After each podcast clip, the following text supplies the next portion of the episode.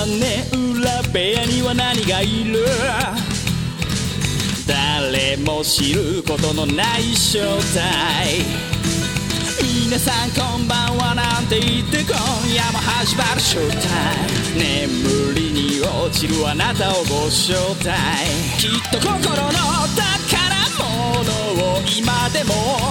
そっと誰かと分け合うことに焦がれ。すっ飛ばした昨日の隙間を埋めるものはそうルチアさん皆さんこんばんは、ペガです。以上です。ペガの屋根裏部屋第203回かな？えー二人でお送りします。よろしくお願いします。お願いします。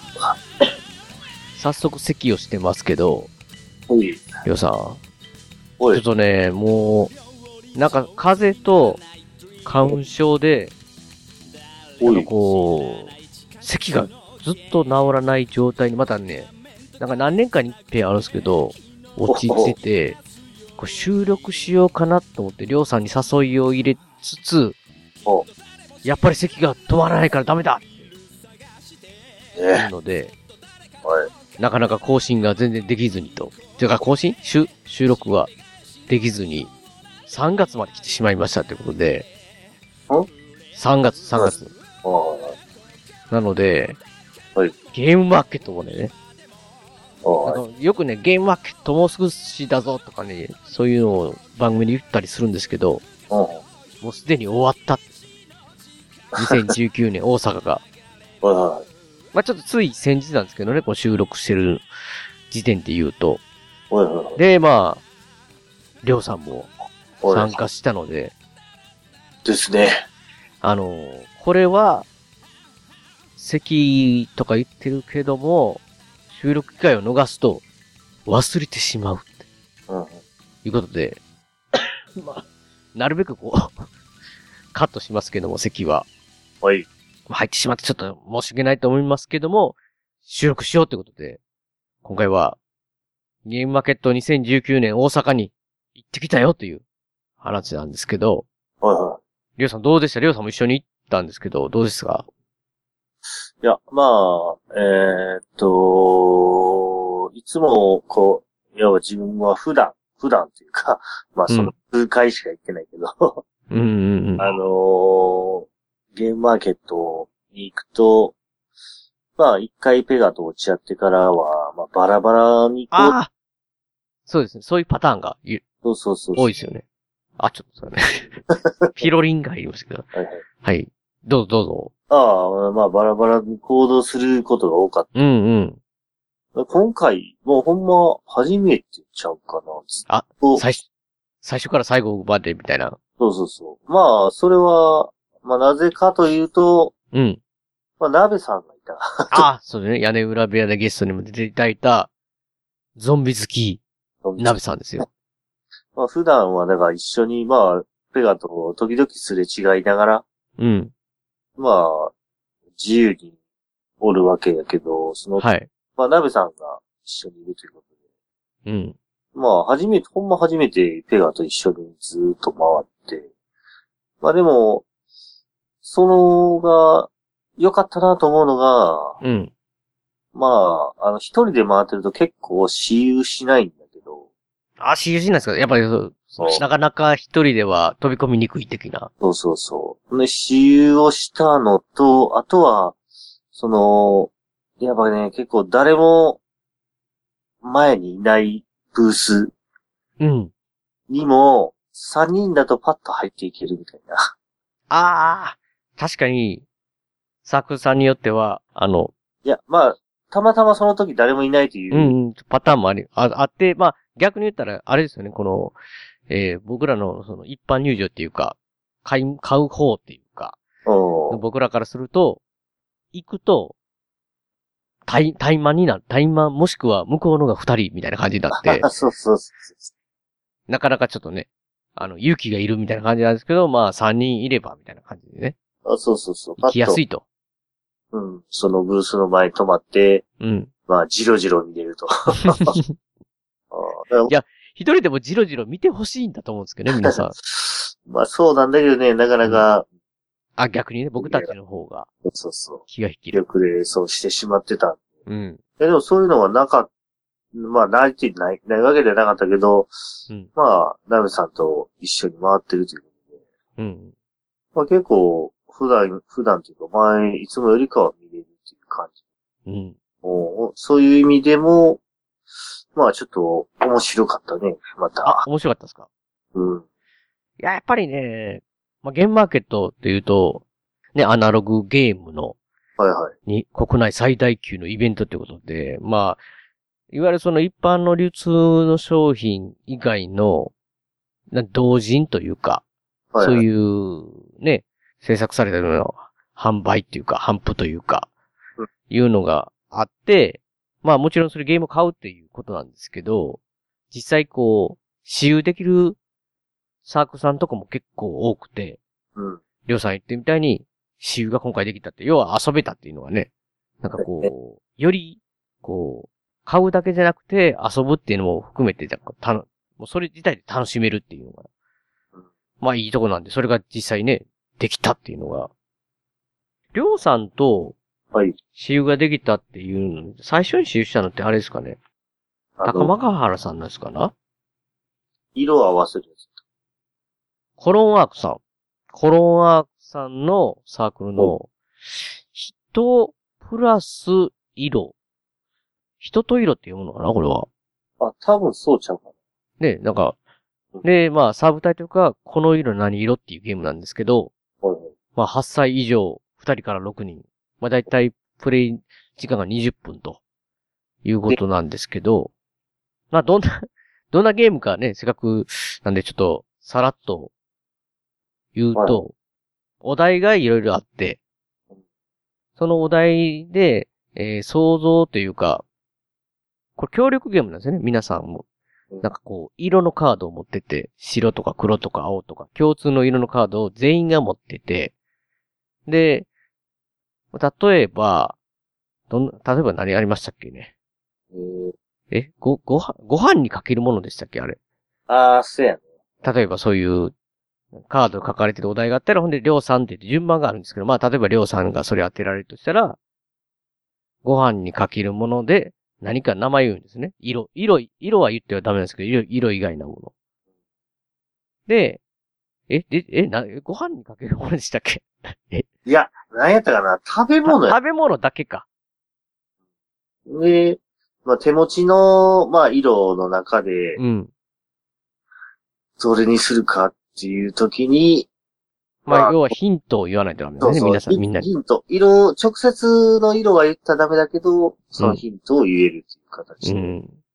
まあ、ででも、はいはいご、ご飯にかけるものってことをヒントで言って、りょうさんが例えば言うと、まあ僕が、りょうさんがご飯にかけるものって何、何を、何を想像して色を出してんだろうって考えて、鮭かな？鮭鮭をかけるってなんか言わんしなって。まあ鮭だったら例えばピンクを出すみたいなね。うん、違うな。な、ふりかけか。でもふりかけっていろんな色あるしなって。なんやろって。で、時に、まあ、例えば、あ、卵、卵かけご飯かなって思ったら、黄色を出す、みたいなね。まあ、りょうさんがな、まあ、だから答えというよりも、りょうさんがそれを言って何色を出してるかっていうのをね、想像して、みんな当てていくみたいな感じで。で、でで、見事に、りょうさんの思ってる色、例えばた、その卵かけご飯ってりょうさんのが頭の中に思ってて、黄色出して、もう僕も黄色出したら、すこう、正解っていうかね、いう感じのゲームですよね。はい。まあ、そこで、ペガが伝説を作ったと。伝説ってどういうことですか？あれ、ま、ツイッターで後でね、ナメさんも言ってましたよ、また。はい。ペガさんが、ジャングルジムでま、ま、惑わせたって。ねえ。いや、公園にあるものってお題やったんですよ。僕の、はいはいはい僕がこう、あの、ヒント出す番の時に。はい。で、まあ、例えば後でね、ナベさん言ってましたけど、おう噴水とかね、言っていけば、言っておればね。ほう。まあ、水が出てるじゃないですか、噴水って。はいはいはい。まあ、噴水自体の色もあるかもしれないですけど、噴水って言うと、その、周りのコンクリートというよりも、多分水色とかね。想像して皆さんも当てやすいしっていうことだったんですけど、まあ僕が言った答えは、ジャングルジム。答えじゃない、ヒント。はでも、僕はだからそのジャングルジムはそ、そらいろんな色あるのも分かってましたよ。い。はい。ジャングルジムって言ったら、ナビさん、えーって、はい。イエーって。でも僕が、やっぱそこのジャングルジムっていうものだけじゃなくてね、はい。メッセージ的には、ジャングルジム、ジャングルジムって言い方で、りょうさんには伝わってたん。ですよ。要は、だから、ジャングル、ジャングルっていうことをね、言い方、言い方でヒント出してたら、りょうさんが、最初、えー、何やろ、いろんな色って言って、って言ってたんですけど、僕の言い方で、あ、もしかしてペガはこれ色じゃないかって言ってね、はちゃんと僕の緑色をりょうさん出してくれてたんですけど、鍋さんは水色かなんか普通のね。い。いや、だから、ジャングルジムで、やっぱりこう考えてたいな。まあ、そらそうですよ。いや、いや、じゃあそらそうだと思うんですけど。だって公園にあるものジャングルっておかしいでしょ。うアマゾンじゃないですか、完全に。ん。ええ。なんですけど、そういうダブルミーニング的なね、わからんですけど。でもそれによって、あの、鍋さんは水色を出してしまったんですよ。ほんで、手札とカードの色ってそれぞれ1枚ずつしか色ないんで、そうそうそう。水色がなくなった手札なんですよね、鍋さん僕らは緑がなくなった手札なんですけどあ、で、最後、りょうさんか、鍋さんか忘れましたけど、あ、僕りょうさんでしたっけ？飲み物みたいな。うん飲み物で、りょうさんが、お冷やっていうか、水かなんか言ったんですよね。お冷や。お冷やって言った時に、僕は、まあお冷ややから、残ってる色の中では、もうどうなっても水色だろうと。まあ透明っていうのはないんでね。出しましたけど、鍋さん水色出したかったけど、水色がなかったっていうね。ちょっと濃くなって青を出してたっていうね。外れたの。それも全部、ペガさんのせいだとう。はい。そうですよ。いう感じでね。いや、これだからす面白かったのよね。一通り面白かったね。うん。あの、ルール簡単ですしね。うんうん。みんなでいろんな、なんかこう、それこそなんか気気が合うというかね。お分かってるやんみたいな感じとか、ナベさんみたいに、ペガサひどいわ。みたいな 感じで盛り上がれる。うんすごいいいゲームですよね、これね。あ、面白かったわ。面白かったんだよね。それと、はい。あと、りょうさんと遊んだのって言ったら、あれですかね。僕が遊んだのもは、ぐ、もぐわいさんっていう、あの、長谷川鳥さんのあ、そうブそうそう。ースでの、あの、セブンスナイト。あ、そうそう。うん、まあ、全然知らなかったんで、どんなゲームか。うんうん。長谷川さんに、これどんなゲームですかって言ったら、遊べばええねんっていう。うん。そんな、え、完全に関西弁なんで、絶対長谷川さんそんな言い方しないですけどね。あす遊べばええねんとか言わないと思うんですけど。ここで遊んでいけやっていう。いや、行けや、もうそれ、いや、それはわかるわいっていう感じで。まあまあ、あの、せっかくだったら遊んでいったらどうですかというふうに言われて、あ、そうそうそう。あの、し、私有宅があったんで、そうそうそうそう。遊ばせてもらったんですね。そう僕、いや、もうこのセブンスナイト時代にね、これあの、多分、だいぶ、以前のゲームやと思うんですよ。何年も前に。なんかね、鍋さんがその、は初めに出たやつを持ってるみたいな。初版でしょ。うん。うん。だから、ただ僕は、多分ね、長谷川さんと仲良くさ、な、なさせていただいたりとか、要は屋根裏弁に出ていただいたりとか、交流する前のゲームのような気がするんですよね、確か。うんで、名前だけがき、名前だけ知ってるっていうかね。ああ、そうなんや。うん。セブンスナイトってゲームを。ただまあ、もうないしなと思って、諦めてたら、リニューアル。これ絶対欲しいって思って。ああ、そうなんや。ただどんなゲームか全く知らないんですけど、絶対欲しいと思って。えー今回の僕の一番のゲームマーケットで、はいこれだけを買いたいって思ってたのがセブンスナイトなんですけど、ほうほうほう。あ、そうやったんでや。、そうそうそう。で、でも全く、まあなんか長谷川さんを僕絶対的に信頼しすぎてるというかね。はいはい。いや、これでも長谷川さんのデザインのゲームではなくて、まあ、あの、これ見るとゲームデザインは池田康隆さんっていうものかな？え方と、ほんで、まあアートワークですよね、その、えーそういうアートに関しては長谷川さんがやられてるという感じなんですけど、モコアさんでこう、扱われてたりとか、長谷川さんがアートワークをしてるゲームに、外れなしと。はあ、は僕の好み的にね。あ、はいはい。っていうので、もう、名前も以前から知ってますし、もう即買いだなと思って。ほうほでも実際そこで、まあ、りょうさんと一緒ですよ。だから初めてゲームをう。やらせてもらいましたけど。りょうさんど、どうでした？このセブンスナイト。ああ、いや、面白かったね。一緒に、やばい、やってくれはった、その、インストしてくれはった。はい。ね。なんかよかったよ。一緒に会った時、おこれはおもろいばい。あのー、ルールも簡単ですよね、だから。そのね、そうやね、その簡単なのに、うん。あのー、なんちゅうの、自分が勝つためには考えない。そうそうそう。これがすごいですよね、やっぱね。すごい、本当にシンプルで、そうそう面白いやつ。なんですけど、なんですかね。相手がこうかなとか、まあ、の、カードのね、残りの枚数とか、見ながらやっていくという。まあ、いわゆる、結構、ガチで楽しめるっていうかね、そうやね。すごい。ゲームで。二人専用なんですよね、これでね。あ、そうやね。二人で戦う。うん。戦う、戦うんですけど、なんか、アートがこれ、すんごい可愛いんですよね。ね、男の子の妖精と女の子の妖精みたいうな。ん。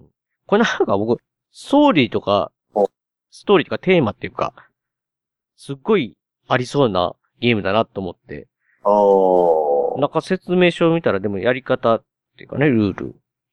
がほぼあるだけで、箱の裏見ても、女の子との妖精と、男の子の妖精と女の子の妖精になって、フェアリーサークルをどちらがたくさん作れるか競う。二人専用、お手軽カードゲームって書いてるだけなんで、なんですけど、なこれだけなんですけど、あと、ね、中のか出てカードがうん、に書いてる絵っていうかね、うん。イラストなんですけど、なんか、ストーリーっていうかなんかありそうだなっていう感じっていうか膨らむというか、うん。雰囲気がすごいあってはい、世界観があるなって思って、このゲーム。なるほまあでも、ル、ルールっていうかそれはちょっと説明できますかね、皆さん。ど。難しい。難しくはないんだけど、全然。ルール的には。ちょっとその言葉で言うのは、あれなんだけど、うん。まあ、えー、7つのうん。陣地というか、うんうんうん。並んだ陣地で、で、まあ、7つのその、を並べたときに、真ん中から始まうん。る。で、まあ、先行の人がおったとしたら、先行の人が、えー、まあ、手札が3枚だけあるんだけど、うん。その3枚のは、えー、0から5の数字があるから、うん。そうですね。うちの、えー、まあ、どれかが入ってると。うん。ほんで、まあ、真ん中から始まるんで、真ん中の陣地に対して、その0から5の、うん。まあ数字が多い方が、その陣地の、まあ、なんていうのかな。自分の支配力というのかな。うん。が強いんだけど、うん。まあ、いわば、もしそこに、えー今真ん中におった時に4とか5は出せない。いわばね、出すと右か左に移動させるんだけど、はみ出ちゃうんですよね、なんか言ったら。そうまあ今真ん中におるから、左3、右3にしか行けないと。うん。だだから、3までですね。3までの数。で、うん。その時に、まあ、いわば一番だから数字が高い3を出すと。うん。だから俺の支配力がそこは3になるんだけど、うん。妖精が右か左に動いてしまうと、うん。いわば、その、今度はまっさらな土地に相手から始まるんで、そうですね。今度は相手が、じゃあ一番、まあ、3出したとしたら一番端におるんで、うんじゃあ手札に5がおるとすると、うん。5を出されるしうんまあ、。もしくは、ちょっと、その、インストしてくれはった人うん。の戦略的には、うん。また真ん中に返すというか、うん。その、まあ一番端の土地を自分で、まあ、また3を置いたとしたら、うん妖精がまた真ん中に帰ってくる。うん。そうした時に今度は真ん中の土地の支配力を強めるためにまた自分が出すんだけど、うん。まあ、もし2を出したとしよう。うん。今度は真ん中の支配力が5になってるわけやけど、うん。妖精は2を動くとまた新たな土地を見おるわけで、うん。ただその土地に相手がまたパッと身を出して、また真ん中に行ってしまうと。うん。自分は真ん中の土地でしかこう、力を発揮できなくなる。なんか真ん中は、おそらく取れる数字ぐらい強くなるけども、他のところに全くずっと置けないから、一つの土地しか、あの、取れ、取れない、このままでは取れないみたいなね。そうそう、それを相手からちょっとされとったわけね、初めのうちは。うん。あ、だからこういう、その戦略もあるかなっていう感じ。うんほんでまあ、まあそのうちもちろんばらけてはくるんだけど、うん。それでそういうふうにかん、あまあだからその戦略みたいなのが、もうまだ分かってなかったんだけど、うん。まあいろいろ考え方があるんかな。だから自分が出した数字で、その相手が次取る土地が決まるから、うん。それをなんとか調整しながら、それ、調整しながらも、その土地の支配力をちょっと高めていく。うん。その、まあちょっといいところ、いいバランスが、うん。いわばその枚数いろいろ、まあ0から5の数字の、えー書いてあるので、まあもちろん、えー5は1枚しかなかったり、4は2枚あとなってるわけで、うん。その決められた枚数の中でも手札が3枚しかないと。うん。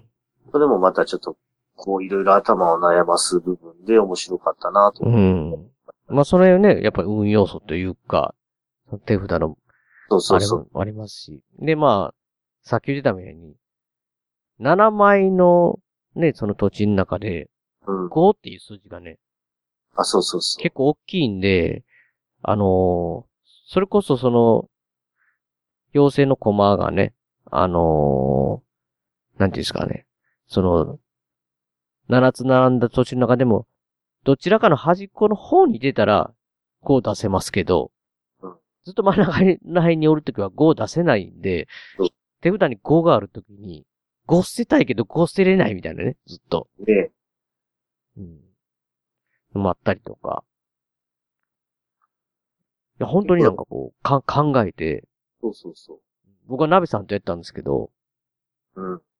な途中からナベさんの策略にはまってったような感じで、なんか負けたっていう感じなんで悔しい、悔しいって思いながらね。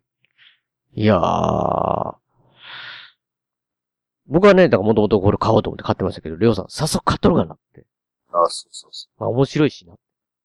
さっと買って。で、まあ、えー、来週か、ワッツが、まあちょっと遊びに来るんで、うん。ちょ一応バトリングしようかなと。ああ、いいじゃないですか。まあちょっと考えておりますよ。うんそれ、え、結局それで二つぐらいでしたよね、確かできた。だからね、そう、私有やったでって言っても、まあそんなもんなんだけど、うんうんうん。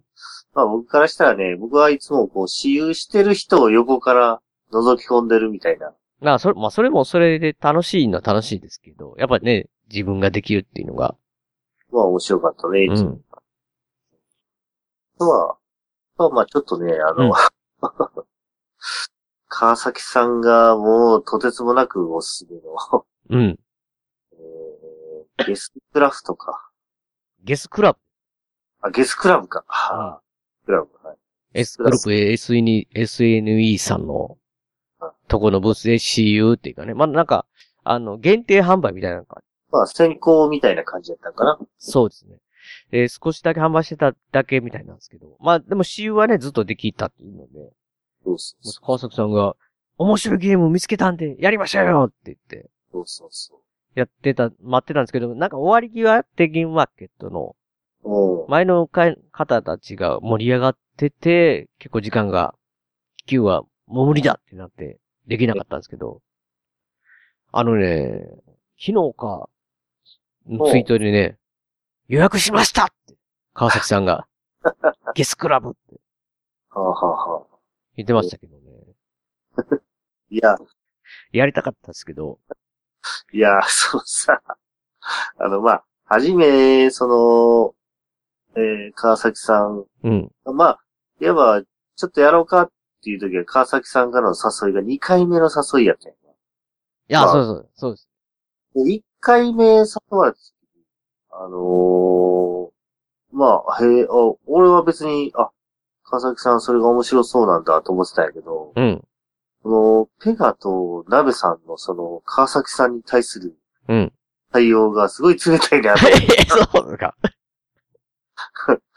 その、まあ、ゲスクラブっていうのがすごい面白い、こう、川崎さんが言って、うん。あ、えーどんなゲームなんやろうな、ってこれ思ってたら、なんか、あ、あのあ、わかりました、みたいな感じで、さーっと去っていくから、あれ？っていう、あれ？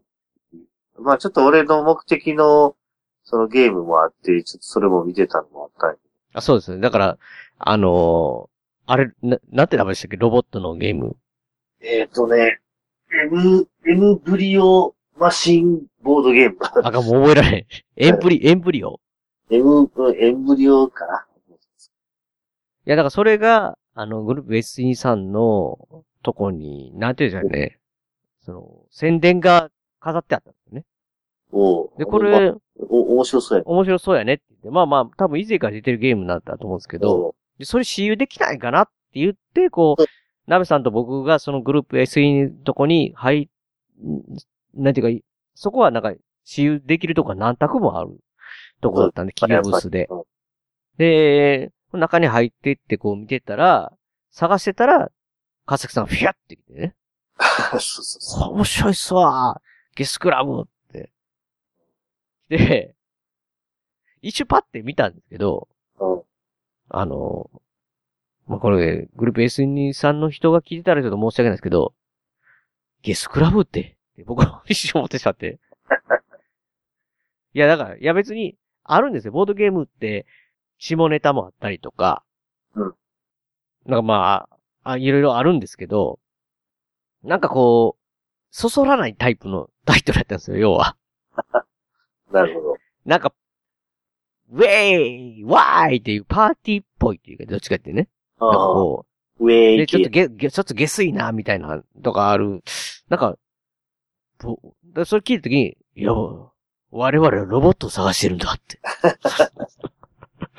あそういう、まあまあ、確かにちょっと僕の目的もあったからかな。そうそうそうそうや別に川崎さんを、これいなそうとしたわけじゃなくて、あ、川崎さんはそれが面白かったんだなって思っただけで、僕ちょっとそそ、そそらないなって思っただけなんですよ。あー いや、俺、あの、まあまあ、だからちょっとね、あれ、こんなにスルーしてる。ほんならまあ、川崎さんが、まあ、ちょっとそばに来てくれて、うんあ、ちょっとこのゲームを買おうとしてるんですって言ったら、あ、これちょっと前に出たやつで、その時はすごい、あの、すぐ売り切れて、みたいな話をしてくれてさ、うんうんうん。こう、ああ、と思って、川崎さん優しいなとか思いながら いや、川崎、いや、だから、いや、僕も、だから結局ね、はい。まあ、川崎さんこれ面白いっすよ、とかいろいろ教えてくれたりするんですよ。やったゲームとか。はいだそういうぐらいのノリやと思ってたんですよ。おーなるほど。だから、あの、いつもの、だからそれで、あ、面白いんですねって言って。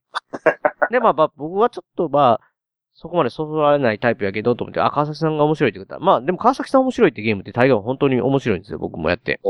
だから、あまあ、覚えとこうかなってぐらいの感じやったんですけど、もうモーワイさんがなんかどっか別のブースに、まあ、しばらく時間経って歩いてるときに、あ、そうやね。ゲゲスクラブやりましょうよってなんかまたカスが来たでしょ 面白いですからって。そうそうそうそう。で、あ、すごいなって、こう熱量がと思って。あで、あ。まあ、そうやって川崎さんそこまでさせてくれたらやりましょうかって、まあ僕とかナメさんとか一緒に行ったんですけど、まあちょっと時間切れで、あ、そうそうそう。結局、ああ、無理ですねって言って、川崎さんも、まあし仕方ないですねって言ったんですけど、まあちょっと、ここはカットしてほしいんやけど、はい。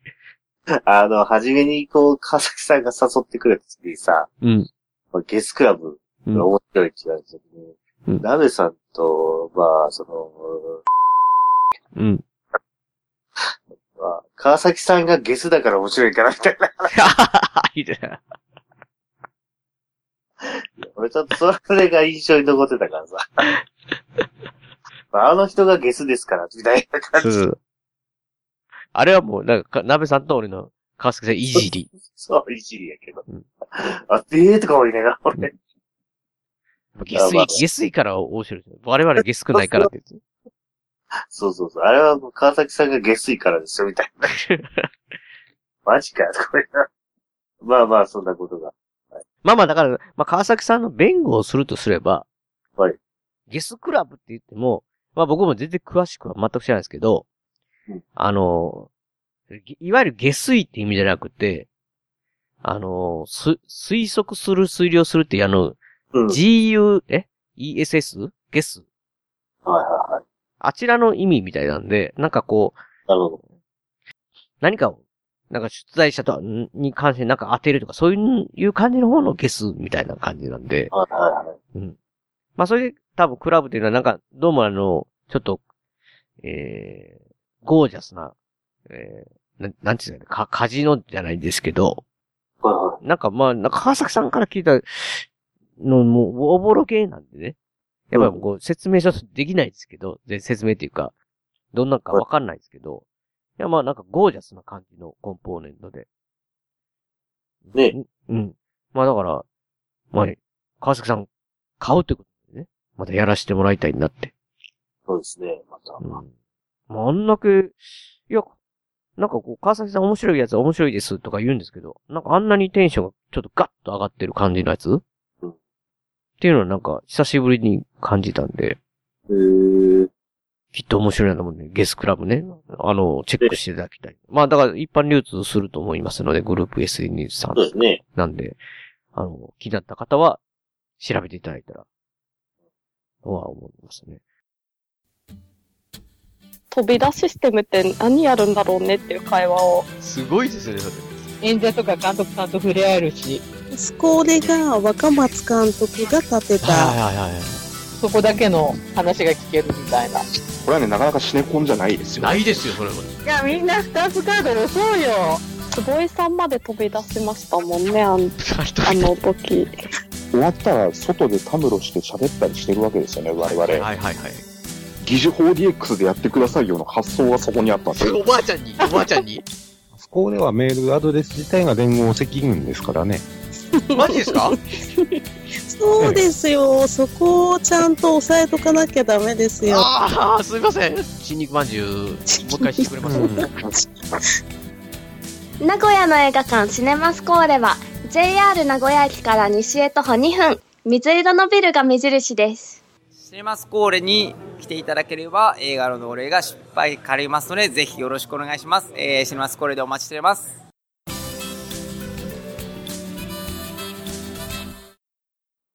でね、あの、はい。ゲームマーケット何があれかなと思ったのが、こう、疲れましたね。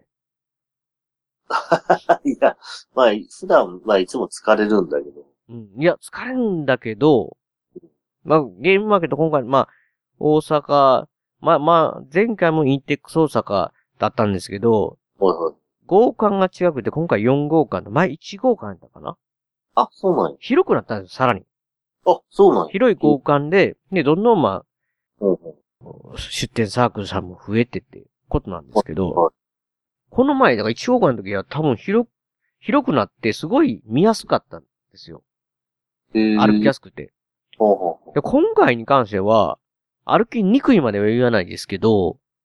広くなった割には、人が増えてるのか、結構歩きにくいな、みたいなね。とこもあって、だから、あのー入場者数わかんないですけど、増えてんじゃないかなっていう、またね。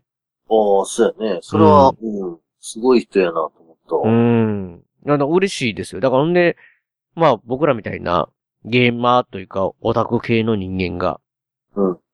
あのーまあもちろんいますけど、なんかこう、一般な感じの普通の人普通の人って僕らが普通の人じゃないみたいですけど、なんか、なんか普通のね、感じのなんかいろんな、ええまあ性別も含めて、年齢も、いろんな感じの人がゲーム楽しんでるんだなっていうか、客層として増えてるなっていう感じはしましたね、なんか。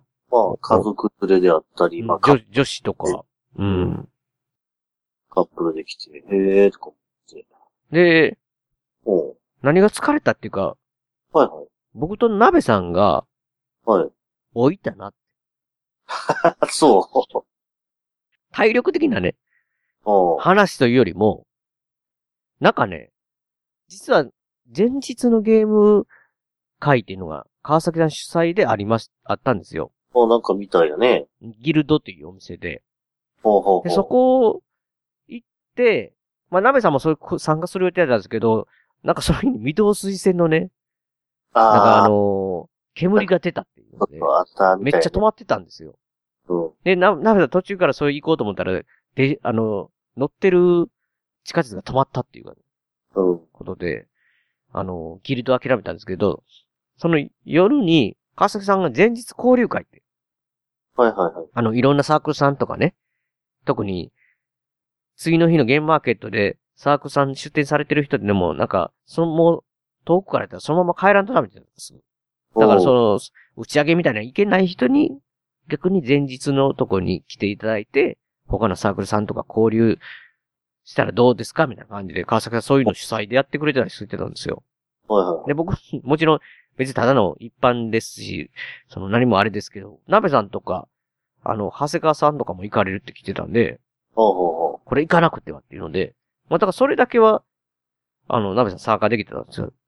で、その時に喋って、明日のサークルのチェックしてますかといろいろ、ゲームマーケットの。何もしてませんって感じで、二人でいろいろチェックしてたんです、その時にで、決めて、いざ、まあ、ゲームマーケット当日になって、まあ、例えばあそこのサークルさん行きましょうかって言って、おうあ、こういうゲームなのかって言って、まあ、そうやって歩いていくわけなんですけど、まあ何を置いたかというと、う。はい。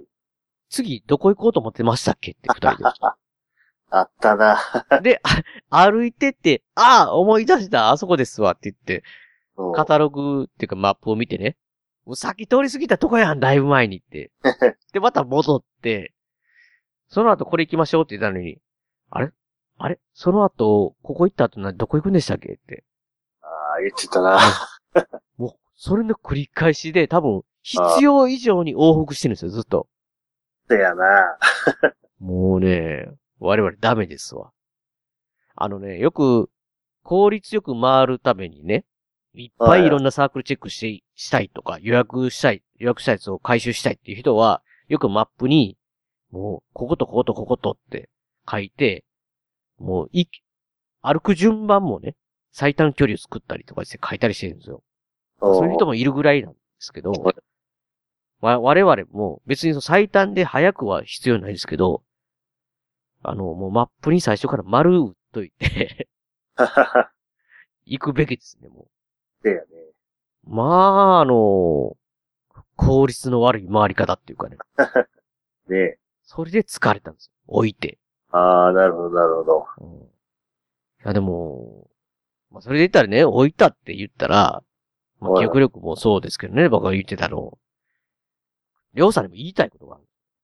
そうなんすか。は あのね、まあ、川崎さんの鍋さんと僕と、りょうさんで、共通するのが、ボードゲームとかじゃなくて今回。はい。ゲームブックってね。おー。あの、FT 消防さんとかにね。はいはいあの、み、何回行くんだっていうぐらいね。あの、そう鍋さんは一人で最初行って、で、僕と合流した時に、ペガさんどこ行きますかって言って、いや、FT 消防さん見たいんですねって、ゲームブックって言って。はいはい。で、鍋さんもう一回一緒に、じゃあ行きましょうって二人で行って。はいで、途中で川崎さんに会ったら、川崎さんゲームブック行きたいんですよって言って、また三人で行ってる。鍋さん何回行ってるんだって言って。で最後はね、りょうさん来た時に、ゲームブック行きましょうかって言って、もう一回ゲームブック行ったじゃないですか。はで、そこでね、りょうさんが、はい。結構購入してましたけど、ゲームブック。はい。ね、なんか、1巻と2巻があるゲームブックがあって、1巻売り切れたんすよって言って、あの、サークルの人が言ってて、でもりょうさんが、あ、1巻はね、確か持ってると思うんすよねって言って、いや、一巻は持ってるのは確かに。で、2巻もね、2巻は持ってない、あー持ってなかったと思うんですけど、みたいな感じで、そうそうそ結局購入してたんじゃないですか。う。はい、買いましたね。だ後日ね、はい。なぜか、2冊のゲームブックの画像が、僕、僕らの LINE に送られてくるって。はいはどういうことですか？い。いやーねー、すっかり忘れてました。もったいなすぎる。もったいないね。いや、だからまあ、これは、あれよね。保存用として。あ、そういうと、2巻だけ？2巻だけ保存用があるの？いやだけ保存用として。置いといて。うん。いやでも、はい。ゲームブックはね、僕も、去年買ったスペルブレイカーまだクリアしてないですけど、おー。やっぱ面白いなと思って世界観にスッと入れるっていうか、はいあの、いきなり、ななんていうのもう、没入感でいきな一緒にして、こう、別体験っていうかね、なんかこう、できる感じを、が思い出して、やってみて、ああ、これこれこれって。ね。うん。なので、まだ今回もね、クトゥルー短編集を買ってしまいましたけどね。はいはいはいはい。りょうさんも買いましたよね。あ僕はあの、あの、FT さん、まあ FT さんその、同じのを買ってしまったけど、まあもう一つのあの、スペルブレイカーとかを出してある、はいはいはい。社会、え、社会思想なそう、んかじゃあ、うん、さん。その人が、いわばまあ、ファイティングファンタジーの未翻訳ゲームブックうんうんうん。を出してくれてはる。はいはい。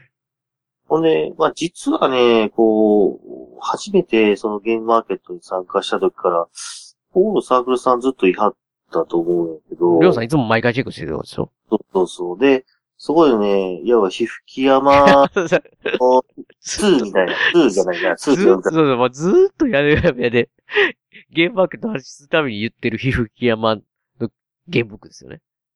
それの2、2って言うねまあ、2が、この、こう、出てたんだけど、まあ、売り切れてるわけですわ。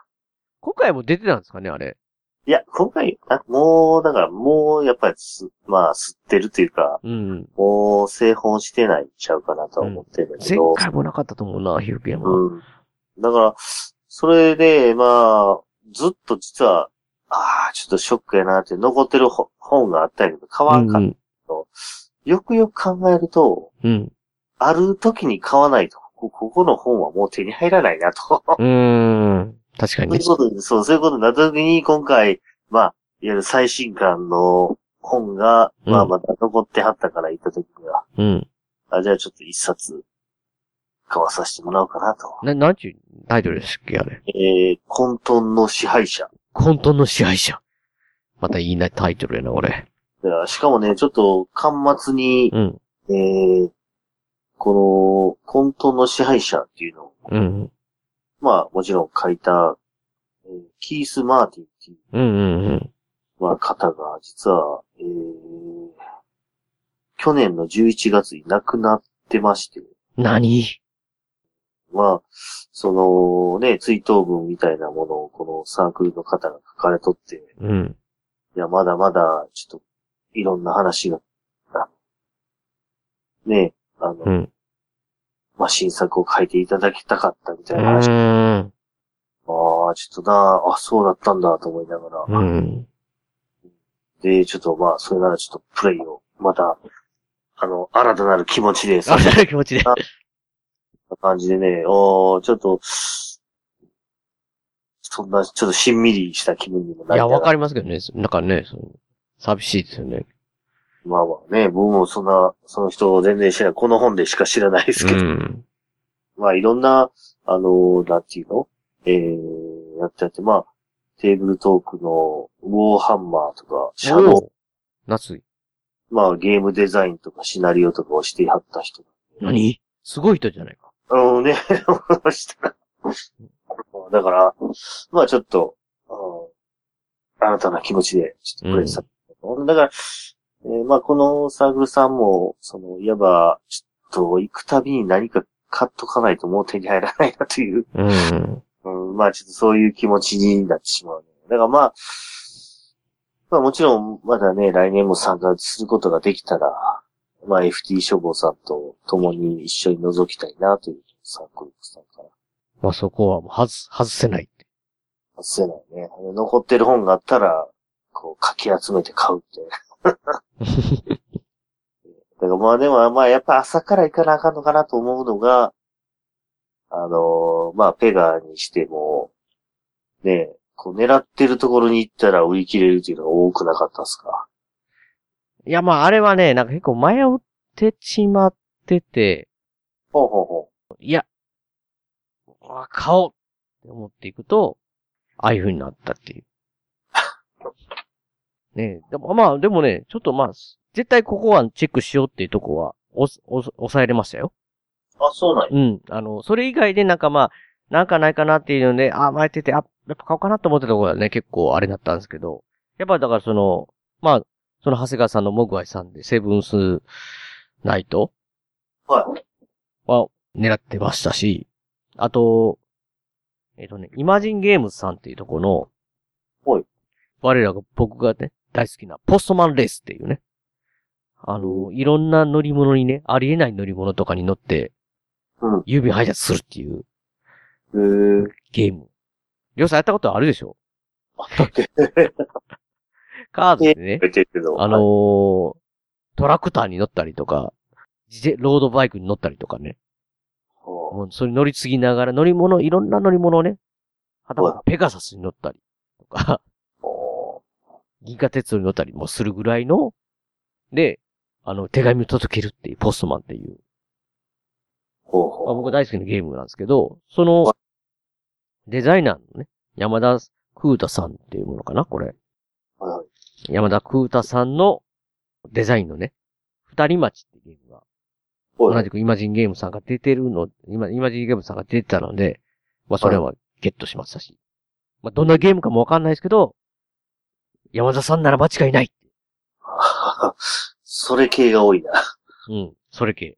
ただもう今回はね、これ、セブンスナイト二人用専用じゃないですか、二人だけ。ああ、そう。二人町も二人専用なんですよ。でね、あの、あともう一個こう狙ってたところが、タコ足ゲームさんって、あったん、あるんですよ。はい昔ね、あの、りょうさんと一回だけ、しりょうさんとはやったのかな？アサルトゥル、なんていうの？かなアサルトゥルタスとか、いうかん、えーゲームがあるんですよ。読み方はちょっと微妙ですけど、僕。アサ、アサルトゥルス。かな？二、人専用なんですよ、これ。で、ヘックスのなんかところに、あの、タイル、でっか、結構、あの、立派なタイルがあって、覚えてないかな、りょうさん。労働者とか、出てたりとか、記憶にないんだな。兵士がおって普通に戦うんですよ、本当に。へー。いや、それが結構、まあ好きというかね。ほうほうほなんで、なんかこのタコ足ゲームさんのゲームはちょっとチェックしようと思ってて、ほうほ行きたいなと思ってね。だからこの辺が、だからもう、僕は行きたいなと思ってたところなんですけど、で、行ったら、私有ができますみたいな感じだったんですよ。ほうほで、ゲームの名前がね、アルファベットで VUGHEX っ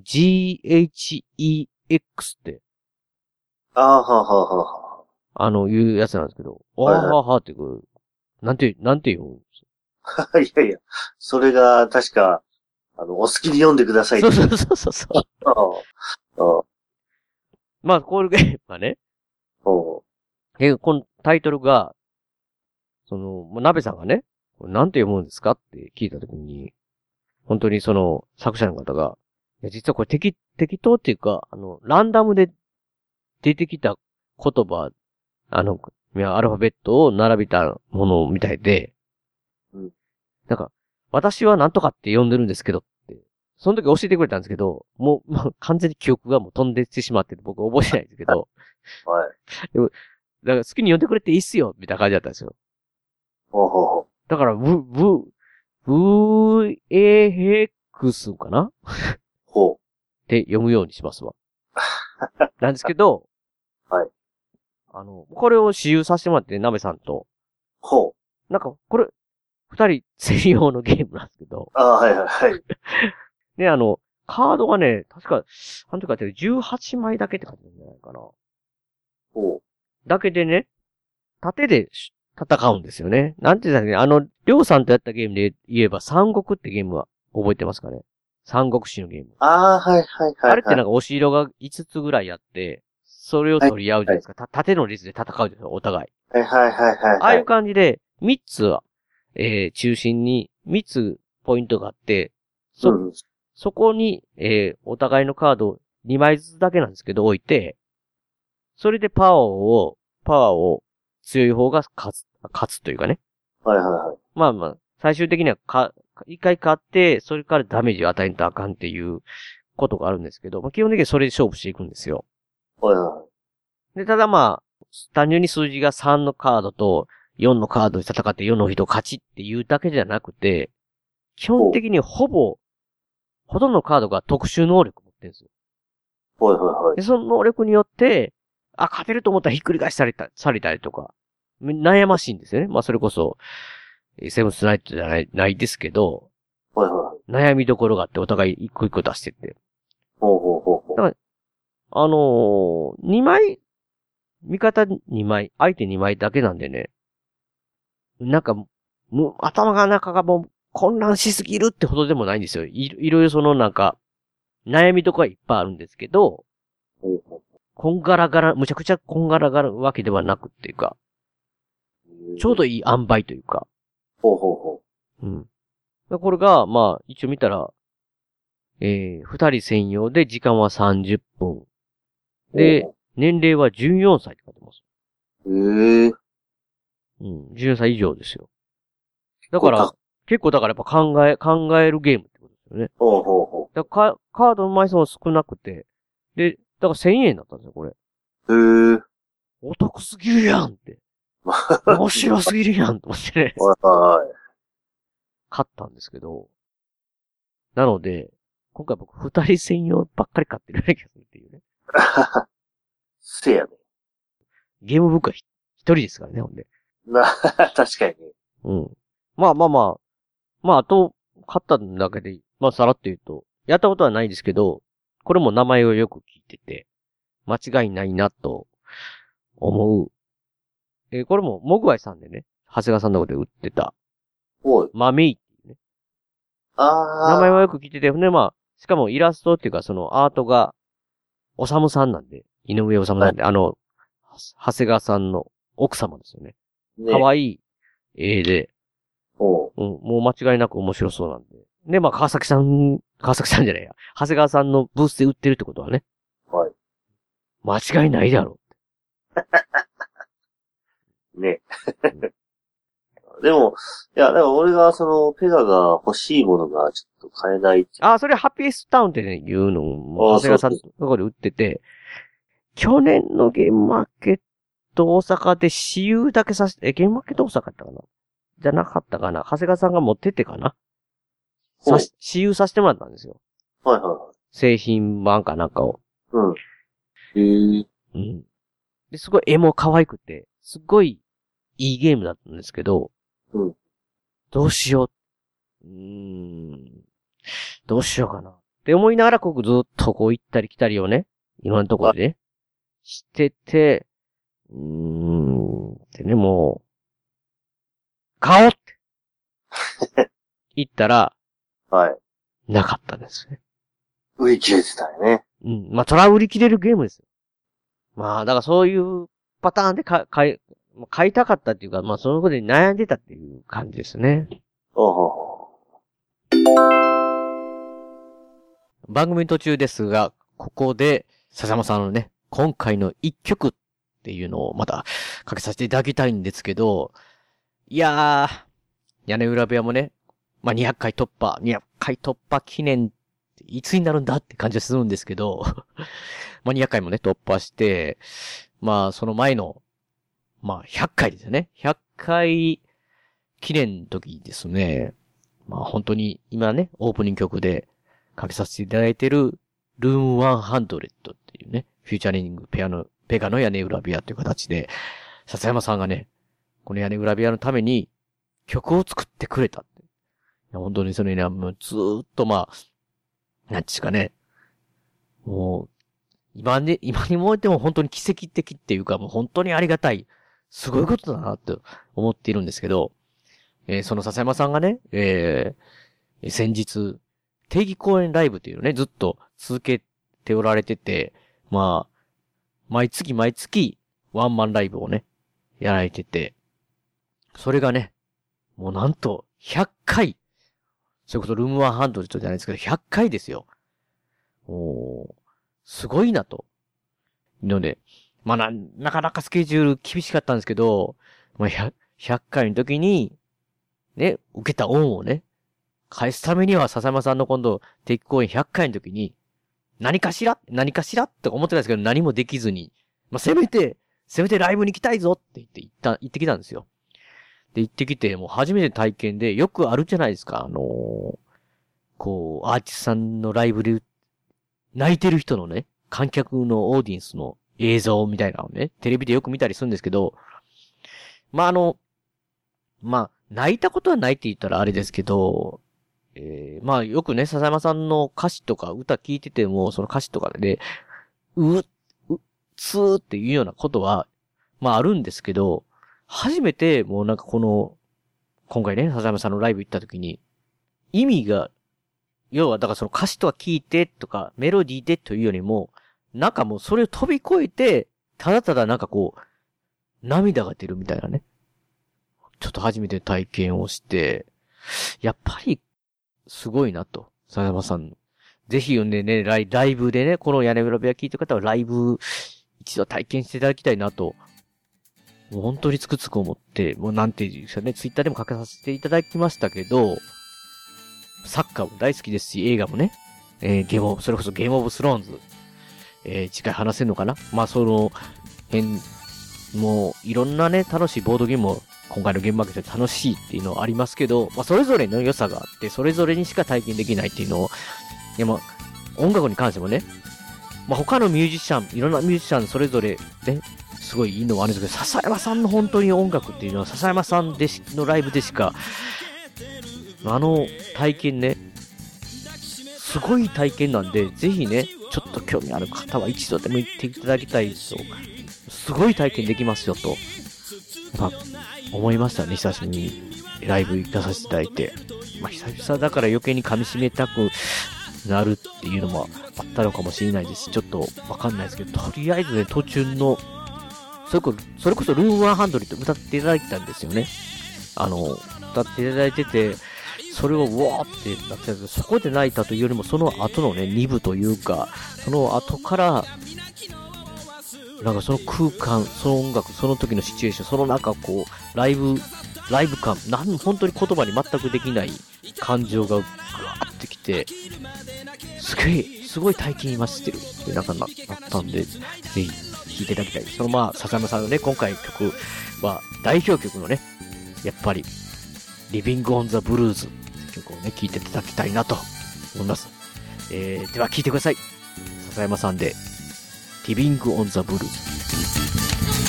積み上げた笑顔の裏側重ねてねじ曲げたその声握りしめた涙の形も見せないまま過ごす経験に汚された今ならば君はどこへ行くと願うだろう。大概なことばかりを並べ立てて伝える歌など意味もないだろう。いやだって心の中溢れている。本音隠して立ち上がる者は皆昨日を夢見ている。気取った心がまだ揺らぐのならすがりつくのもいい。どこまでも夜の終わりを待ちわびている僕らのリズム。Living on the blues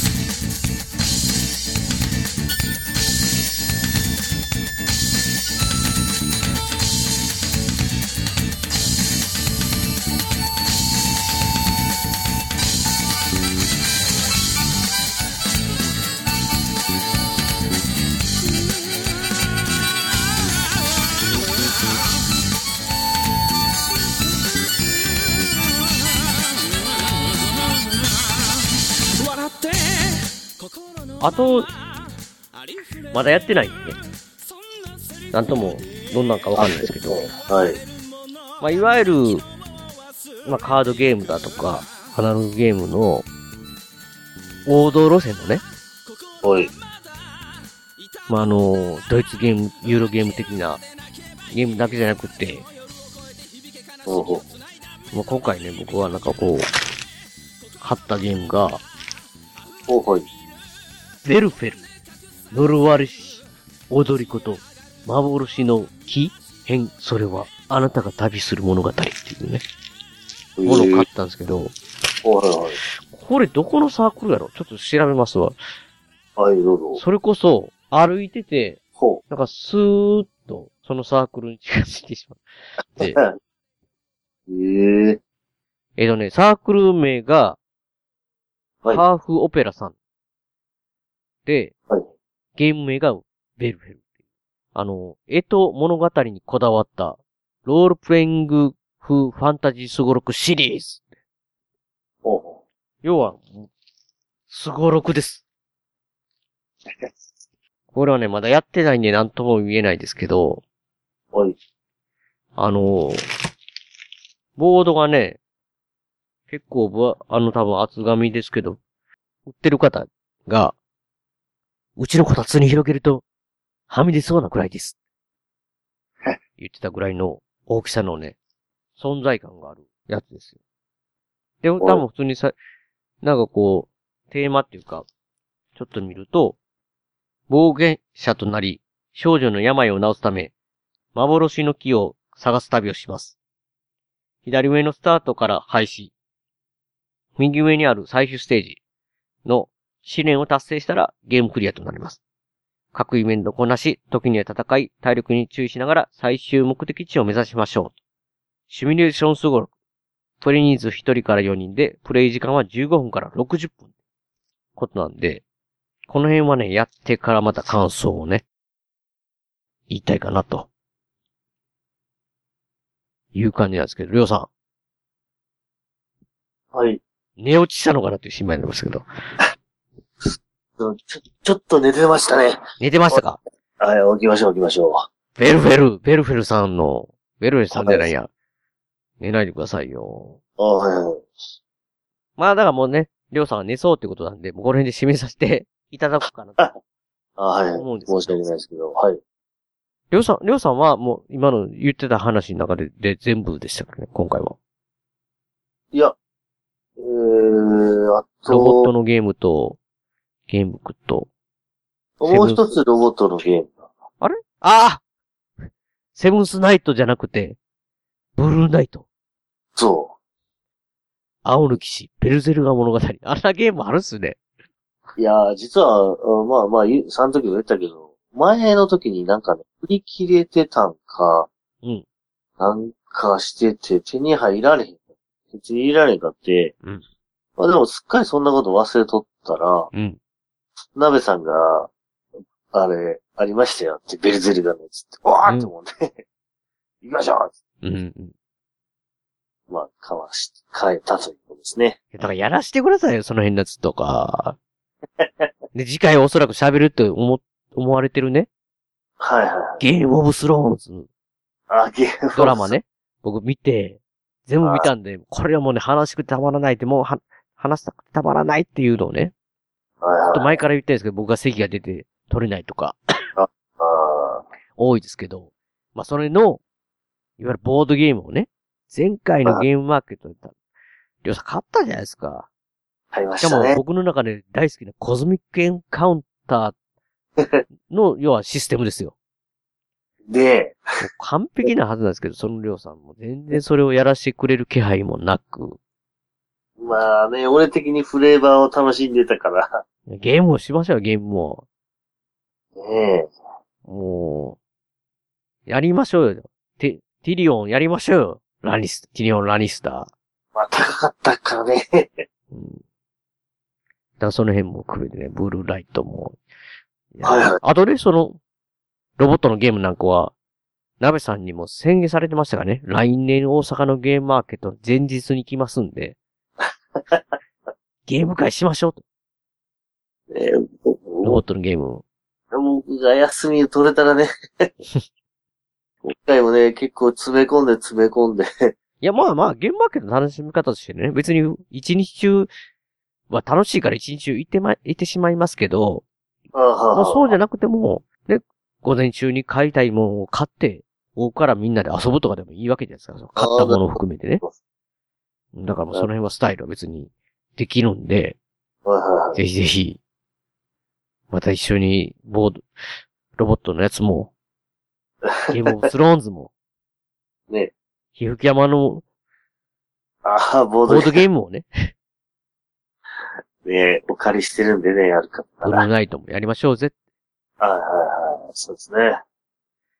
ていう感じですかね。りょうさん、もう眠たいですし、はい。特にちょっと、言い残したものはないですよね、もああ、大丈夫です。もう本当、ああ、もう、たあの、なべさんと、まあね、あと、ゲームマーケット参加してたいろんな、まあ、長谷川さんとか、カズミスとか、あとは、えー、誰でしたかね、その、途中で会った人とか。ごめんなさい、名前忘れちゃっう、た。いろいろ方ありましょうね。はいはい。うんいや、本当、えー、ありがとうございました。いやーなんかやっぱりゲームマーケット、まあ、ボードゲームもちろん含めて、なんか、やっぱり楽しいですね、本当に。そうそう。なんかもう、昔みたいにもうの、前一週間前から一週間でヤッフーとか、そういうノリじゃなく、普通に、ね、こう行ったら、やっぱ面白いなと。そうだね。親友もできて帰って、みんななんかこう、同じ趣味の人たちとかがたくさんいてて、ねやっぱ最高やな、ゲームマーケットって。そうですわ。アークライトさんのね、商品買わないと。ああ、くらい。い続けていただきたい。実はさりげなくいくつか買ってあるんだけど、まあ、貢献してる。また、僕も普段買ってるんでね。あはいはい。いやもう、ぜひぜひね、ゲームマーケットまた、皆さん、春のゲームマーケット東京の方は、またこれからだと思うんで、もう少しだと思うんで、ぜひね、ビッグサイト行ってくださいと。僕ら行けないけど、っていう感じですね。まあそういう感じで。ちょっと、ああ、まあ、まあ、あとはまあちょっと打ち上げで、いろいろありましたが、うん。ええあ休みなんかなと。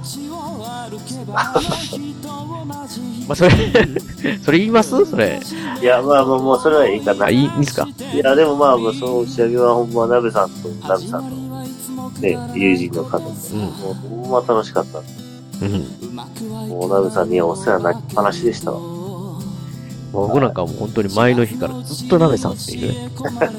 だってあの、前日なんかそのサークルさんの交流会なんですよ。はい。なんですけど僕交流深めたの鍋さんだけなんですよ。前から交流あるし、みたいな感じですけど、は鍋さんとだけの交流会みたいな感じでしたけど、まあ川崎さん怒られそうだな。このやつ交流せえよ、お前らって。い。ああ、なんですけえど、そういう感じです。えまあ、また本当楽しかったです。じゃあ、締めさせていただきますね。あ、どうぞ。えー番組のご意見やご感想などメールでお待ちしてます。ブログのメールフォームから送っていただくか、もしくは通常のメールで、アルファベットでペガヤネウラットマーク Gmail.com、ペガヤネウラットマーク Gmail.com 宛てでお願いいたします。えー曲は、笹山さんでスルリです。えー笹山さん関連のデジタル曲は、iTunes ストアや Amazon MP3 で購入できます。CD などはオンラインストア、リビングオンザレコードで購入できます。オリジナルフルアルバム、シャニクサイ、セカンドフルアルバム、灰の水分を絶賛発売中ですので、よろしくお願いいたします。あと、アルバム IGE は全国レコード CD ショップで取り扱われてますので、お店でも取り寄せできますので、よろしくお願いします。では、また次回のドラマ、ゲームオブスローンズの回でお会いしましょう。さようなら。お疲れ様でした。低いな、テンション。はい。お疲れ様です。大事なことはいつも伝わらずするり相変わらずのままでいられた二人街はもうすっかりと懐かしく変わり昔のことと分かりすぎる一人。